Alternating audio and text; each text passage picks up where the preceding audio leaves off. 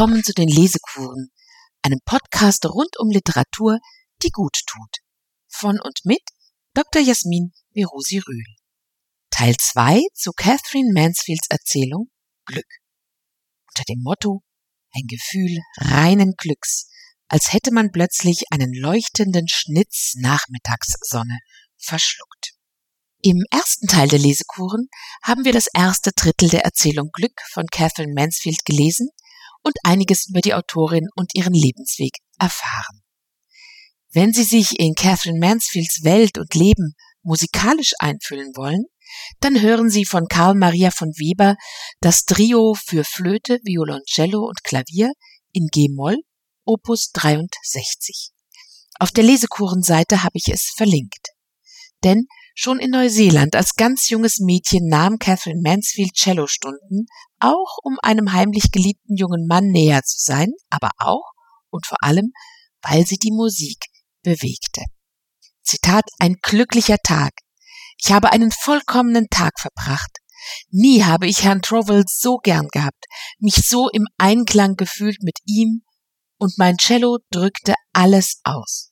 Heute Morgen spielten wir das Weber-Trio tragisch, wild dramatisch, voll Rhythmus und Betonung.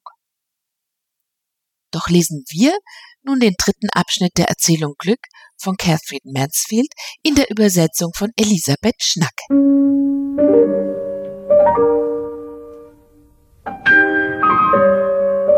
Ein weißes Kleid, eine Kette aus Jadekugeln, grüne Schuhe und Strümpfe. Sie hatte es nicht erst jetzt beabsichtigt. Sie hatte sich diese Zusammenstellung schon vor Stunden ausgedacht, lange bevor sie vom Salonfenster aus den Birnbaum betrachtet hatte. Wie mit Blütenblättern rauschte sie leise auf den Flur und küsste Mrs. Norman Knight, die einen furchtbar lustigen Mantel ablegte, orangefarben, mit einer Prozession schwarzer Äffchen unten am Saum und an den Vorderkanten. Ach je, meine Liebe, dass unsere Mittelklasse auch gar so spießig ist, so gänzlich ohne Sinn für Humor. Es ist der reinste Glücksfall, dass ich überhaupt hier bin, wobei Norman der beschützerische Glücksfall ist. Denn meine süßen Elfchen haben alle Leute im Zug in solche Aufregung versetzt, dass sie wie ein Mann aufstanden und mich geradezu mit den Augen verschlangen. Sie haben nicht gelacht, sie fanden es nicht lustig. Das hätte mir ja gefallen. Nein, sie haben bloß geklotzt und mich furchtbar angeödet. Aber was der Glanzpunkt war, sagte Norman und klemmte sich ein großes, in Schildpatt gefasstes Monokel ins Auge. Ich darf's doch erzählen, Face, ja? Zu Hause und unter Freunden nannten sie sich Face und Muck. Der Glanzpunkt war es dann, als sie es gründlich satt hatte und sich an die Frau neben ihr wandte und fragte, haben Sie noch nie im Leben einen Affen gesehen? Ach ja, Mrs. Norman Knight stimmte in das Gelächter ein. War das nicht wirklich glänzend? Und was noch komischer war, dass sie jetzt, ohne ihren Mantel, tatsächlich wie ein sehr gescheites Äffchen aussah, dass sich sogar das gelbe Seidenkleid aus abgeschabten Bananenschalen selbst gemacht hatte. Und ihre Bernsteinohrringe, glichen sie nicht baumelnden kleinen Nüssen? Ein äußerst trauriger Fall, sagte Mock und blieb nachdenklich vor Klein B's Kinderwagen stehen. Kommt ins Haus, der Kinderwagen. Den Rest des Zitats überging er. Es läutete an der Haustür. Der magere, blasse Eddie Warren erschien, wie üblich, in einem Zustand größter Bedrängnis. Das muss doch das richtige Haus sein, nicht wahr? rief er flehend. Vermutlich, hoffentlich, entgegnete Bertha strahlend. Ich hatte so ein entsetzliches Erlebnis mit einem Taxifahrer, ein ganz finsterer Kerl. Ich konnte ihn nicht dazu bringen, dass er hielt. Je mehr ich klopfte und rief, umso schneller fuhr er. Dazu im Mondschein die bizarre Gestalt mit dem verkürzten Kopf über das kleine Lenkrad geduckt. Er schauderte und legte einen riesigen weißen Seidenschal ab. Bertha stellte fest, dass auch seine Socken weiß waren äußerst elegant. Nein, wie grässlich, rief sie. Ja, das war es wirklich, sagte Eddie und folgte ihr in den Salon. Ich sah mich in einem zeitlosen Taxi durch die Ewigkeit fahren. Mit den Norman Knights war er bekannt. Er wollte ja ein Stück für N.K. schreiben, wenn sich der Plan mit dem Theater verwirklichte. Sieh da, Warren, was macht das Stück? fragte Norman Knight, ließ das Monokel fallen und gönnte seinem Auge eine Pause, in der es an die Oberfläche steigen konnte, bevor er es hinunterzwängte. Und Mrs. Norman Knight rief, Oh, Mr. Warren, was für hinreißende Socken. Ich freue mich so, dass sie Ihnen gefallen, sagte er und blickte auf seine Füße. Sie sind anscheinend sehr viel weißer geworden, seit der Mond aufgegangen ist. Dabei wandte er Bertha sein schmales, melancholisches, junges Gesicht zu. Der Mond ist nämlich aufgegangen. Am liebsten hätte sie gerufen, allerdings und noch oft, noch oft. Er war wirklich ein äußerst interessanter junger Mensch. Aber interessant war auch Face, die in ihrem Bananenkleid vor dem Feuer kauerte und Muck, der seine Zigarette rauchte, die Asche ins Feuer schnippte und fragte, was säumt der Bräutigam so lange? Da kommt er schon. Die Haustür flog krachend auf und wieder zu.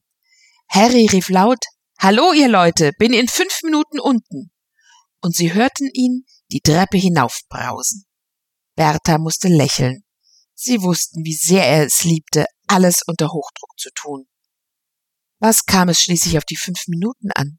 Aber er wollte sich selbst vormachen, dass es ganz gewaltig darauf ankam, und dann ließ er es sich sehr angelegen sein, betont kühl und beherrscht im Salon zu erscheinen. Harry war von einem glühenden Lebenshunger besessen, wie sehr sie das an ihm schätzte, und seine Leidenschaft, sich durchzusetzen, in allem, was ihm in den Weg kam, eine neue Probe seiner Kraft und seines Mutes zu erkennen, auch die konnte sie verstehen. Selbst wenn er dadurch anderen Leuten, die ihn nicht gut kannten, dann und wann etwas lächerlich erscheinen mochte.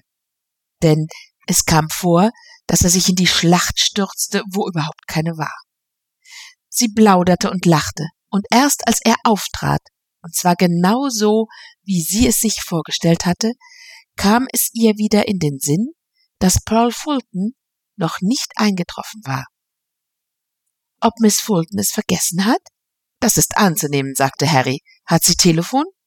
Oh, da kommt gerade ein Taxi.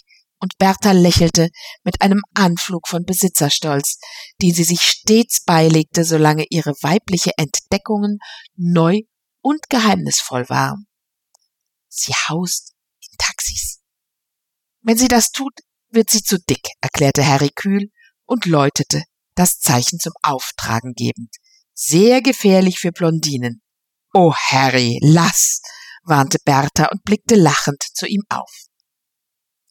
Ein kurzer Augenblick noch, während sie lachend und plaudernd warteten und ein ganz klein bisschen zu unbefangen, ein bisschen zu ahnungslos taten. Dann erschien Miss Fulton, ganz in Silber, mit einem silbernen Stirnband, das ihr hellblondes Haar zusammenhielt und lächelte, den Kopf ein wenig auf die Seite geneigt.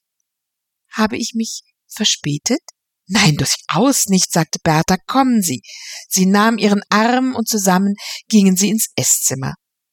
Was hatte der kühle Arm nur an sich, dass er das Glücksgefühl wieder anfachte, anfachte und auflodern ließ, mit dem Bertha nichts anzufangen wusste.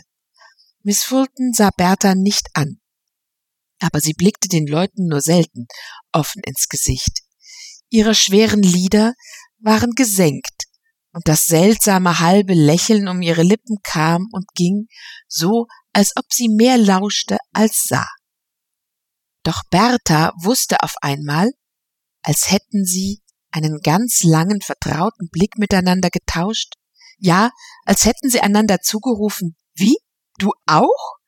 Dass Pearl Fulton während sie die schöne rote Suppe in ihrem grauen Teller umrührte, genau dasselbe empfand wie sie. Und die anderen, Face und Muck, Eddie und Harry, die ihre Löffel hoben und senkten, sich die Lippen mit der Serviette abtupften, Brot zerkrümelten, mit Gabeln und Gläsern spielten und plauderten? Ich traf sie auf der Alpha-Ausstellung, eine ganz unmöglich kleine Person, hatte sich nicht nur das Haar abgeschnitten, sondern schien auch an Beinen und Armen und Hals und der armseligen kleinen Nase herumgeschnippelt zu haben. Ist sie nicht sehr mit Michael Out liiert? Mit dem, der Love in False Teeth geschrieben hat? Der will ein Stück für mich schreiben, einen Einakter. Nur eine Person. Der Held beschließt, Selbstmord zu begehen, gibt alle Gründe für und wider an. Und gerade als er sich entschlossen hat, es zu tun oder zu lassen, Vorhang. Kein schlechter Einfall. Wie will er es nennen? Leibweh? Ich glaube, ich bin dem gleichen Einfall schon einmal begegnet. In einer unbedeutenden französischen Zeitschrift. Völlig unbekannt in England. Nein, sie alle empfanden nicht, was Bertha empfand. Es waren furchtbar nette Menschen, und sie genoss es, sie hier an ihrem Tisch zu haben und ihnen köstliches Essen und erlesenen Wein vorzusetzen. Sie sehnte sich geradezu danach, ihnen zu sagen, wie reizend sie seien und was für eine dekorative Gruppe sie bildeten und wie sie einer den anderen zur Geltung brachten und sie an ein Stück von Tschechow erinnerten. Harry genoss sein Essen. Es gehörte zu einem Teil seiner, nein, nicht gerade seiner Natur und erst recht nicht seiner Pose oder was es sonst sein mochte, über das Essen zu reden, und in seiner schamlosen Leidenschaft für weißes Hammelfleisch und für grünes Pistazieneis zu schwelgen, das so grün und kühl wie die Lieder ägyptischer Tänzerinnen war. Als er aufsah und zu ihr sagte, Bertha, das ist ein bewundernswertes Soufflé, hätte sie fast weinen können vor kindlicher Freude. Oh, warum empfand sie heute Abend eine so große Zärtlichkeit für die ganze Welt? Alles war gut, war richtig. Alles, was geschah, schien den randvollen Kelch ihres Glücks nur noch mehr zu füllen. Und immer blühte im Grunde ihres Denkens der Birnbaum. Er musste jetzt im Mondlicht des lieben guten Eddie silbern strahlen, so silbern wie Miss Fulton, die da saß und eine Tangerine in ihren schlanken Fingern herumdrehte, in Fingern, die so blass waren, dass ein Licht von ihnen auszugehen schien. Sie konnte einfach nicht begreifen, es war so übernatürlich, wieso sie Miss Fultons Stimmung so genau und jählings erraten hatte denn sie zweifelte keinen Augenblick, dass sie recht hatte, und doch, was für Beweise hatte sie? Keine, überhaupt keine. Ich glaube, zwischen Frauen kann so etwas vorkommen, doch selten, sehr selten und zwischen Männern nie, dachte Bertha. Aber wenn ich im Salon den Kaffee vorbereite, gibt sie vielleicht ein Zeichen. Was sie damit meinte, wusste sie nicht, und was danach geschehen würde, konnte sie sich nicht vorstellen.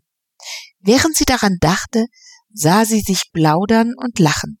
Sie musste plaudern, weil sie gar zu gern lachen wollte. Ich muss lachen, sonst halte ich es nicht aus. Aber als sie Faiths komische kleine Gewohnheit bemerkte, an ihrem Ausschnitt herumzufingern, als hätte sie dort einen heimlichen kleinen Nussvorrat versteckt, musste Bertha ihre Nägel in die Hände graben, um nicht loszulachen.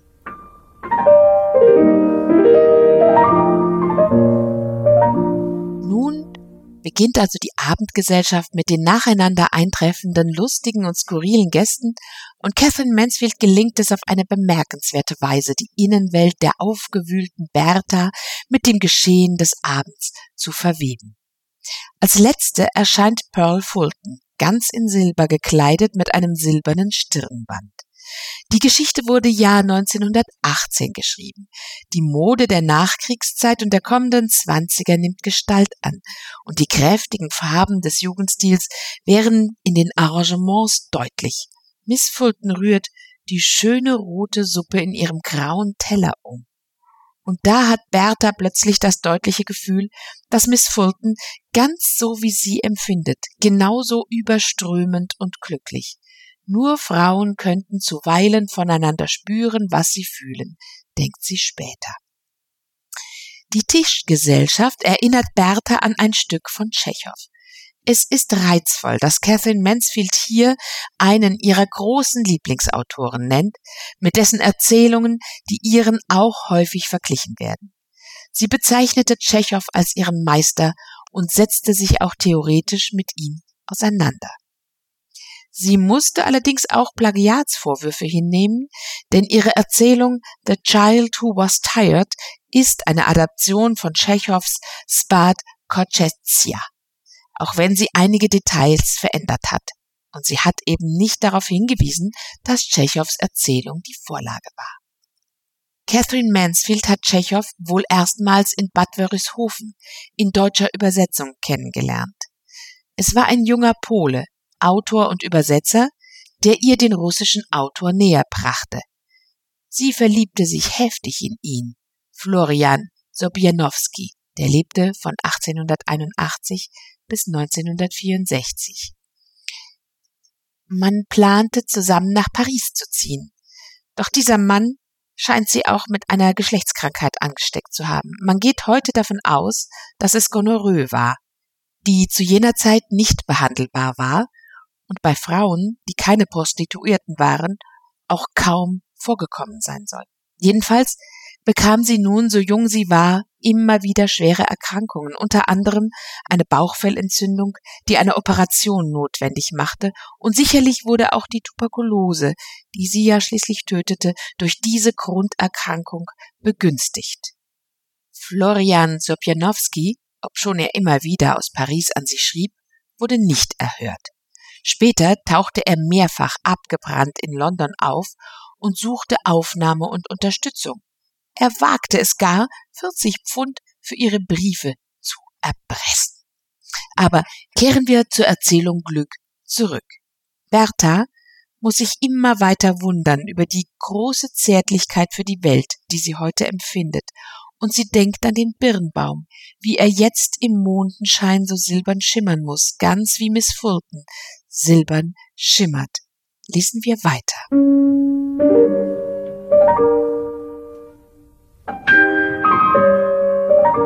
Endlich war es vorbei. Bertha sagte, sehen Sie sich meine neue Kaffeemaschine an. Wir haben bloß alle 14 Tage eine neue Kaffeemaschine, sagte Harry. Faith nahm diesmal seinen Arm. Miss Fulton folgte ihnen mit gesenktem Kopf.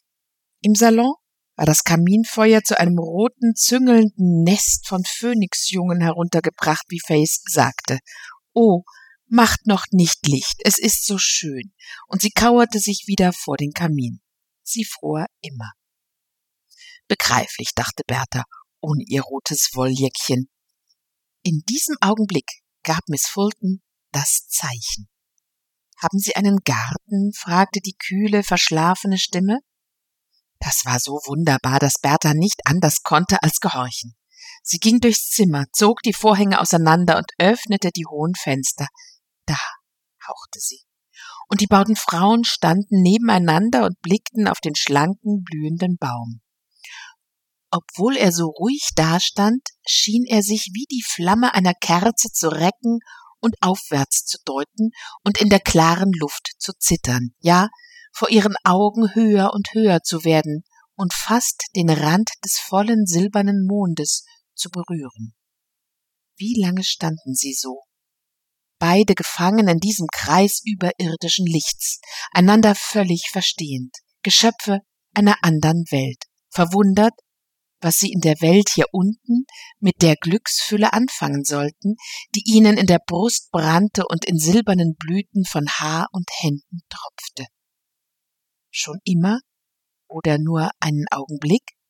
Hatte Miss Fulton wirklich geflüstert? Ja, das ist es. Oder hatte Bertha es geträumt? Dann wurde das Licht angeknipst und Faith machte den Kaffee und Harry sagte, meine liebe Mrs. Knight, fragen Sie mich nicht nach meinem Töchterchen. Ich sehe sie nie. Sie wird mich erst ernstlich zu interessieren beginnen, wenn sie einen Liebhaber hat. Und Mock holte sein Auge aus dem Glashaus, jedoch nur für einen kurzen Moment, dann steckte er es wieder unter Glas und Eddie Warren trank seinen Kaffee und stellte die Tasse mit einem so besorgten Gesicht hin, als hätte er eine Spinne gesehen und verschluckt. Vor allem liegt mir daran, den jungen Männern zu einer Bühne zu verhelfen. Ich glaube, dass London geradezu wimmelt von erstklassigen, ungeschriebenen Theaterstücken. Deshalb möchte ich Ihnen sagen können, da habt ihr euer Theater. Nun legt los. Wissen Sie, meine Liebe, ich soll nämlich ein Zimmer für die Jacob Nathans einrichten. Ach, es reizt mich so, alles im Bratfischstil zu machen, die Stuhllehnen wie Bratpfannen geformt und die Vorhänge ganz und gar mit hübschen Kartoffelchips bestickt. Der Kummer mit unseren jungen Schriftstellern ist der, dass sie noch immer zu romantisch sind. Man kann nicht zur See gehen, ohne seekrank zu werden und ein Becken zu benutzen. Warum trauen sie sich also nicht an die Becken ran? Ein greuliches Gedicht über ein Mädchen, das von einem Bettler ohne Nase in einem Gehölz vergewaltigt wurde. Miss Fulton sank in den niedrigsten, tiefsten Sessel, und Harry reichte Zigaretten herum. Aus der Art, wie er vor Miss Fulton stand, die silberne Dose schüttelte und schroff sagte, ägyptische, türkische, virginische? Sie sind alle durcheinander geraten, schloss Bertha, dass sie ihn nicht nur langweilte, er konnte sie wirklich nicht leiden. Und an der Art, wie Miss Fulton sagte, nein, danke, ich möchte nicht rauchen, erkannte sie, dass auch Miss Fulton es empfand und gekränkt war. Oh Harry, du solltest nichts gegen sie haben, du täuschst dich sehr in ihr. Sie ist wundervoll, ganz wundervoll. Und überdies, wie kannst du so anders für jemanden empfinden, der mir so viel bedeutet? Wenn wir heute Nacht im Bett sind, werde ich versuchen, dir zu schildern, was geschehen ist, was sie und ich gemeinsam erlebt haben.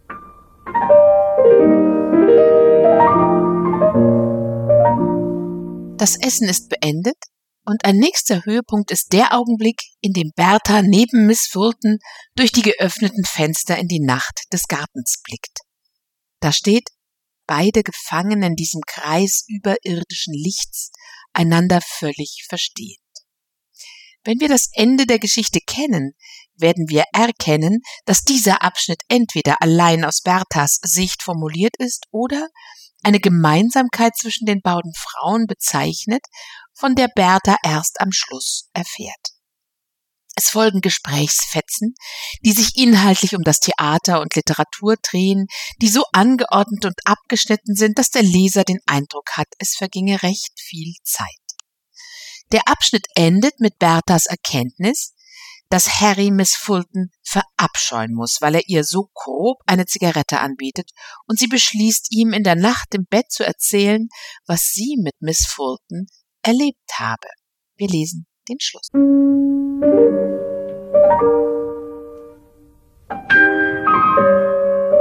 Bei diesem Gedanken tauchte etwas Seltsames und fast Erschreckendes in Berthas Geist auf.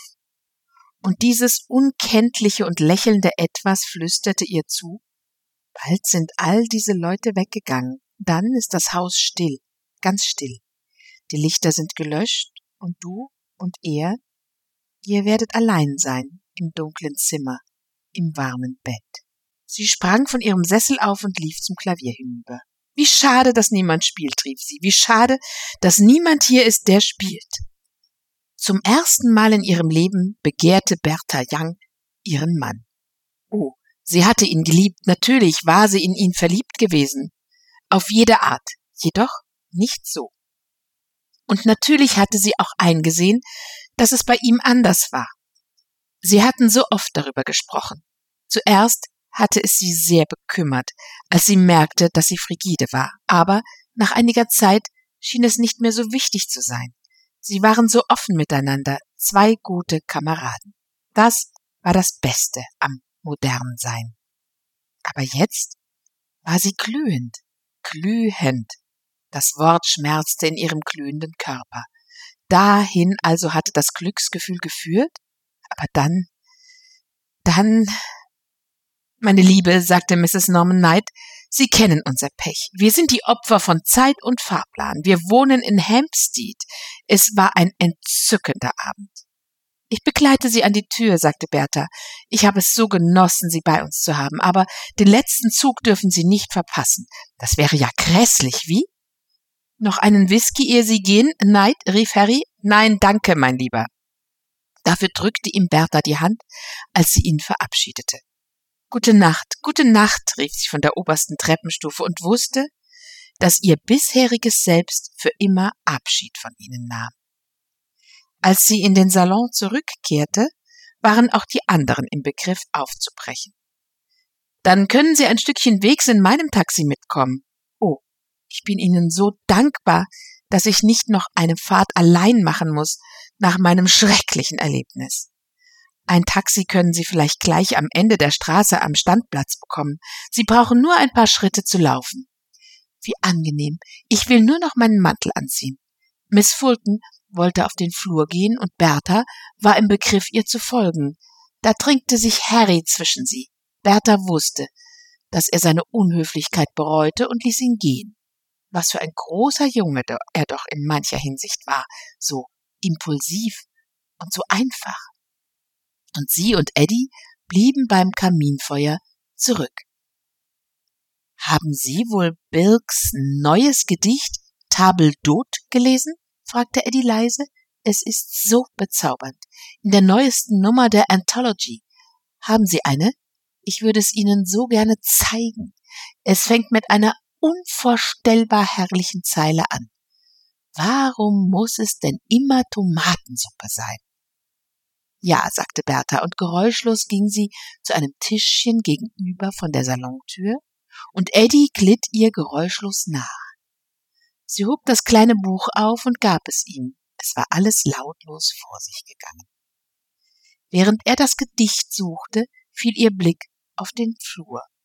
Und dort sah sie Harry mit Miss Fultons Mantel im Arm und Miss Fulton, die ihm den Rücken zugekehrt hatte und den Kopf senkte. Er warf den Mantel beiseite, legte ihr die Hände auf die Schultern und drehte sie ungestüm zu sich herum. Seine Lippen sagten, ich bete dich an. Und Miss Fulton legte ihre Mondscheinfinger auf seine Wangen und lächelte ihr verschlafenes Lächeln. Harrys Nasenflügel zitterten, seine Lippen verzogen sich in einem hässlichen Grinsen und er flüsterte Morgen. Und Miss Fulton antwortete mit ihren Augenlidern Ja. Hier ist es, sagte Eddie. Warum muss es immer Tomatensuppe sein? Es ist so tief empfunden, finden Sie nicht auch? Tomatensuppe ist so schrecklich ewig. Wenn es Ihnen lieber ist, drang Harrys Stimme sehr laut vom Flur her, kann ich Ihnen ein Taxi telefonisch vor die Haustür bestellen. Oh nein, das ist nicht nötig, sagte Miss Fulton, kam auf Bertha zu und reichte ihr die schlanken Finger. Gute Nacht und vielen Dank. Gute Nacht, sagte Bertha. Miss Fulton hielt Berthas Hand noch eine Sekunde fest. Ihr herrlicher Birnbaum, murmelte sie. Und dann war sie fort, mit Eddie im Gefolge, wie die schwarze Katze, die der Grauen folgte. Dann mache ich den Laden dicht, sagte Harry übertrieben kühl und beherrscht. Ihr herrlicher Birnbaum, Birnbaum, Birnbaum. Bertha rannte förmlich zu den hohen Fenstern. Oh, was soll jetzt nur werden, rief sie. Aber der Birnbaum war so herrlich wie zuvor, so voller Blüten und so still.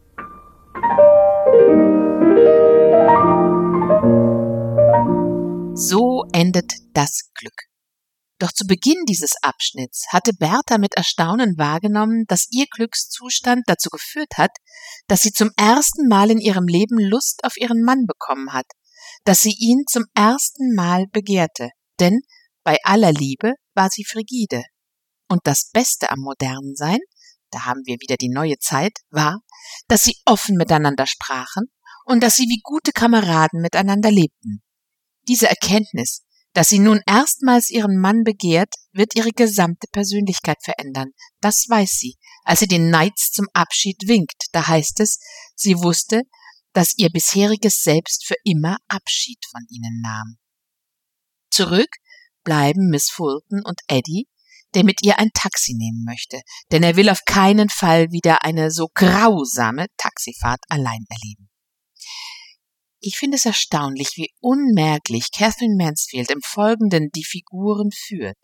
Harry folgt Miss Fulton, so dass Bertha, die ihre vermeintliche Gesinnungsgenossin eigentlich begleiten wollte, zurückbleibt und noch ein wenig mit Eddie vor dem Kamin spricht, der ein neues Gedicht von Bilks sucht, das ihn ungemein berührt habe. Es trägt den Titel Table d'Hôte und beginnt mit der Zeile Warum muss es denn immer Tomatensuppe sein? Das erscheint uns prosaisch. Immerhin, wir erinnern uns, tauchte Miss Fulton ihren Löffel in eine rote Suppe. Gewiss war es auch an diesem Abend Tomatensuppe gewesen, in schönen grauen Tellern. Bertha gleitet geräuschlos durch den Raum zu einem Tischchen gegenüber der Salontür, von dem sie den Gedichtband für Eddie nimmt. Diese dreifach betonte Geräuschlosigkeit erinnert an die Szene mit den Katzen, die ihr so unheimlich gewesen war. Durch den Gang zu dem Tischchen steht sie nun in der Blickachse zum Flur. Als Eddie das Gedicht im Bändchen blätternd sucht, ruft er aus, Tomatensuppe sei so schrecklich ewig, während Bertha durch die offene Tür mit ansieht, wie Harry mit Miss Fulton genauso umgeht, als sei sie seine Geliebte, die er morgen wieder treffen werde. Dann folgt Harrys sehr lauter Ruf, er könne auch ein Taxi bestellen, der, nach dem, was wir gesehen haben, reine Schauspielerei ist und deshalb eben betont laut. Miss Fulton verabschiedet sich von Bertha mit einem Händedruck und murmelt, ihr herrlicher Birnbaum. Dann verschwindet sie mit Eddie. Die Erinnerung an die Katzen, die schon kurz zuvor aufschien, wird nun direkt ausgesprochen, als es heißt, dass Miss Fulton mit Eddie im Gefolge verschwinde, wie die schwarze Katze, die der grauen folgte. Die Erzählung endet mit den Zeilen Bertha rannte förmlich zu den hohen Fenstern. Oh, was soll jetzt nur werden, rief sie. Aber der Birnbaum war so herrlich wie zuvor, so voller Blüten und so still. Dieses Wörtlein aber, der Birnbaum, der ihr ein Symbol für sie selbst war, hat sich nicht verändert, ist so herrlich wie zuvor, also so schön wie bevor. Bertha erfahren hat, dass sie gar nicht in einer wunderbaren, beglückenden Welt lebt, sondern dass ihr Mann sie betrügt, noch dazu mit einer Frau, der sie selbst auf geheimnisvolle Weise zugetan war. Das Ende noch einmal im englischen Original. Goodbye, said Bertha. Miss Fulton held her hand a moment longer. Your lovely pear tree, she murmured, and then she was gone, with Eddie following, like the black cat following the grey cat. I'll shut up shop, said Harry extravagantly cool and collected. Your lovely pear tree, pear tree. Bertha simply ran over to the long windows. Oh, what is going to happen now? she cried. But the pear tree was as lovely as ever, and as full of a flower and as still. Ich persönlich habe gleich zu Beginn der Geschichte einen recht großen Anteil an dieser scheinbar grundlos beglückten Heldin genommen. Dieses schrecklich heftige Glück, das einen zuweilen im Frühjahr befallen kann und mit dem man einfach nicht weiß, was anfangen. Das beschreibt Catherine Mansfield auf eine wunderbare Weise, so dass man es recht nachfühlen kann. Berthas Glück und ihre Freude scheinen kindlich und rein. Letztlich sind sie das auch, denn wir erfahren ja später, dass sie bisher keine aufregenden sexuellen Erfahrungen gemacht zu haben scheint, obschon sie schon dreißig ist und ein Kind hat. Sie entdeckte ihre Frigidität offenbar erst in der Anfangszeit mit ihrem Mann.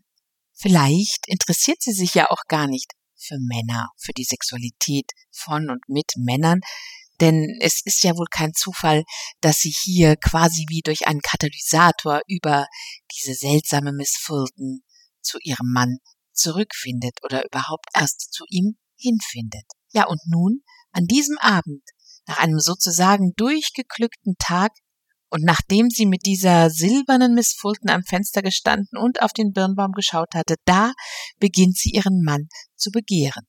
Bloß ist der, wie wir ja nun wissen, auch nicht ganz ohne Grund, inzwischen auf Abwägen. Übrigens fand Virginia Woolf die Erzählung Bliss oberflächlich zu schick, schwach, billig und schlecht geschrieben. Das vertraute sie ihrem Tagebuch an. Catherine Mansfield beendete das Schreiben an Bliss an einem Nachmittag um drei Uhr und stellt im Tagebuch fest, mein Gott, ich habe es so genossen, sie zu schreiben. Catherine Mansfield war eine große Beobachterin. Sie entwirft glanzvolle Oberflächen, die sie plötzlich durchbricht, und darunter liegen Missverständnisse, Angst, Verstellung, Grausamkeit oder auch Hass. Man kann sie als Realistin oder Zynikerin bezeichnen, aber sie beschreibt doch die Welt und das Leben so intensiv, dass man sich als Leser bereichert fühlen muss. Ich hoffe, dass es Ihnen auch ein wenig so ergeht mit ihr und dass Sie noch ganz viele Erzählungen von Catherine Mansfield lesen werden, wenn Sie es nicht schon getan haben. Ein Musikstück, mit dem wir ihr Leben umrahmen können, ist von Camille Saint-Saëns Der Schwan aus Der Karneval der Tiere, komponiert und aufgeführt 1886, zwei Jahre vor Catherines Geburt, aber erst 1922 erschienen, ein Jahr vor Catherines Tod. Ich verlinke auf der Lesekurenseite eine Aufnahme mit einem Cello. Wie hätte sie das geliebt? Thank